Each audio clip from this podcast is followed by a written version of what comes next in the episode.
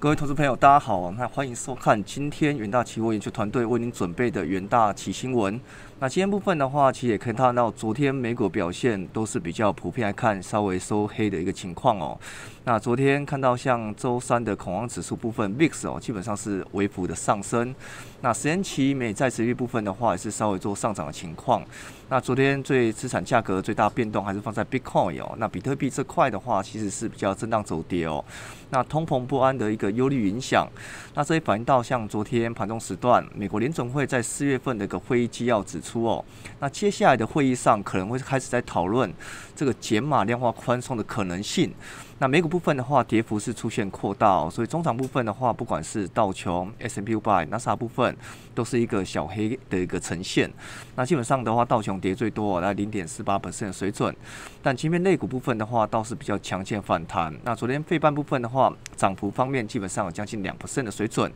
那中场部分的话，三大指数是一个小黑哦。那道琼部分大概就是将近一百六十点的一个跌点。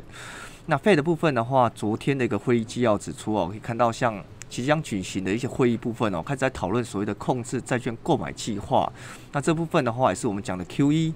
那 Q E 部分的话，其实有可能会是一个呃要做检讨的一个重点哦，因为在通膨部分的话，比较明显的一个上升情况之下，那目前来看的话，其实说没办法在马上做一个呃大幅减少 Q E 的情况之下，费的整体官员方面的话是比较偏向鸽派的一个水准。那再的话，看到像全球的一个新冠肺炎的一个情况，那依旧还是比较高涨哦。那看到像霍普金斯大学的一个确诊人数哦，那目前来看的话，还是维持在一点六四亿的一个人口。那这部分是个确诊。那看到像个股部分的话，像 Bitcoin 方面出现比较明显压回。那这个一开始有跟大家讲到重点。那昨天看到像中国部分也是发出加密货币的一个警告之后，那周三部分的话，在昨天的一个概念股方面都是一个比较集体下滑。那不管是所谓的一个营运商，有关于像 Coinbase 哦，或者说像是矿商部分，那跌幅方面的话都有将近五到六的水准。那我们都知道 Tesla 之前买了很多比特币哦，那在昨天部分的话，因为讲到马斯克哦，那基本上没有。出坡在手上的一个比特比特币的情况哦，所以看到像 Bitcoin 部分的话，大概下跌二点四九 percent 水准。那如果看到应该是说 Tesla 部分的是同步的做拖累哦。那昨天美股部分的话，大概下跌零点一三 percent。那昨天部分的话，也是看到像是苹果的一个 A P P 的 Store，那这部分的话，要塞英雄方面获得将近一亿美元的佣金。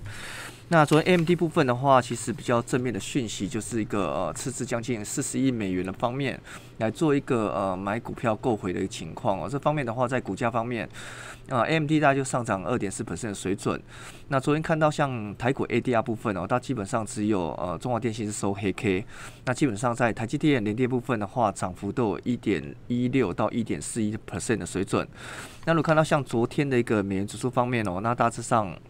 止住了之前的一个跌势，那重回到九十点的一个水准，那最主要是反映到 Fed 昨天的会议纪要指出哦，其实有可能还是在讨论减码量化宽松必要性。那昨天价格部分的话，也是出现比较明显的一个回升，在美元指数的表现。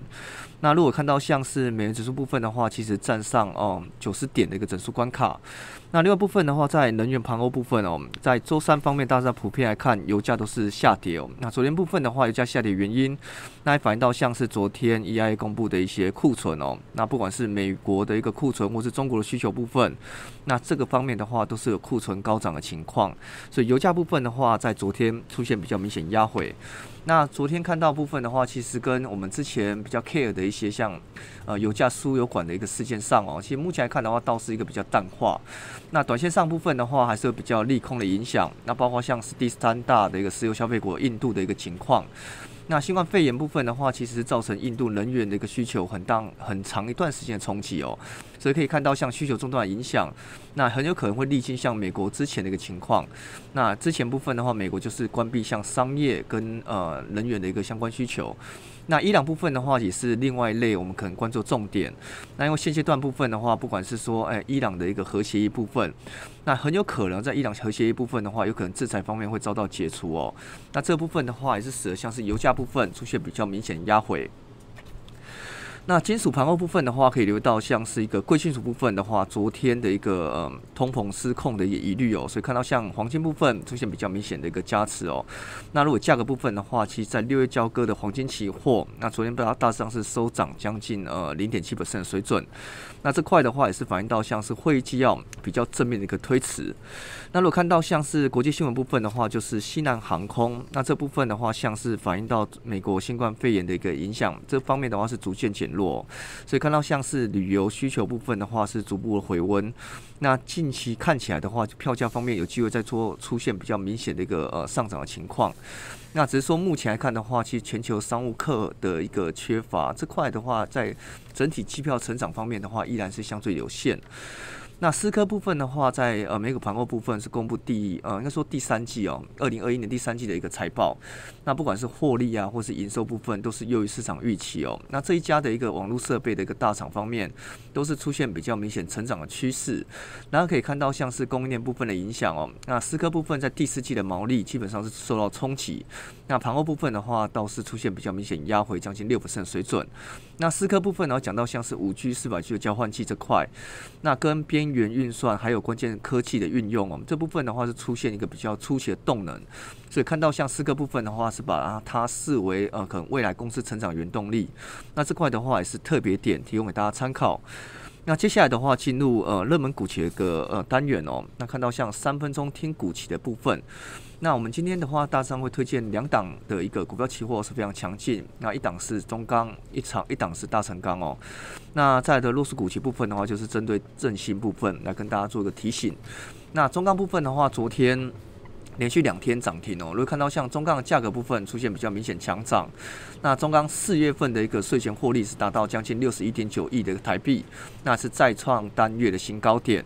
那累积前四个月部分的话，税前获利大概将近快要一百九十二点六八亿哦。所以累积的一个税前 EPS 将近一点二二块。那另一方面部分的话，中钢六月份跟第二季的接单强劲哦。那下游客户部分的话，渴望全数认列这个订单，那应该是没有所谓的重复下订单的这个疑虑。那规划第二季部分的话，不管是内外销方面，这接单量部分的话，也是来到新高点，将近三百零五到三百一十万吨的水准。那中钢董事长翁朝栋讲到，也是整个来看是看好。明年或者下半年的一个呃钢市展望，那如果看到像是呃我们的看法部分的话，针对像是国际的铁矿砂部分，其实略有回稳哦。那中钢部分的话，也是看好像订单跟需求前景这部分的话，也是一个激励啊中钢期货啊这块是出现比较明显续涨走高，那也是向上逼近短期均线。那大成钢部分的话，其实反弹也是一个涨停价做收哦。那如果看到大成钢的第一季的税后获利，也是达到将近十四点三二亿的这个台币。那另外部分的话，年市长部分也是来到七百八十八 percent。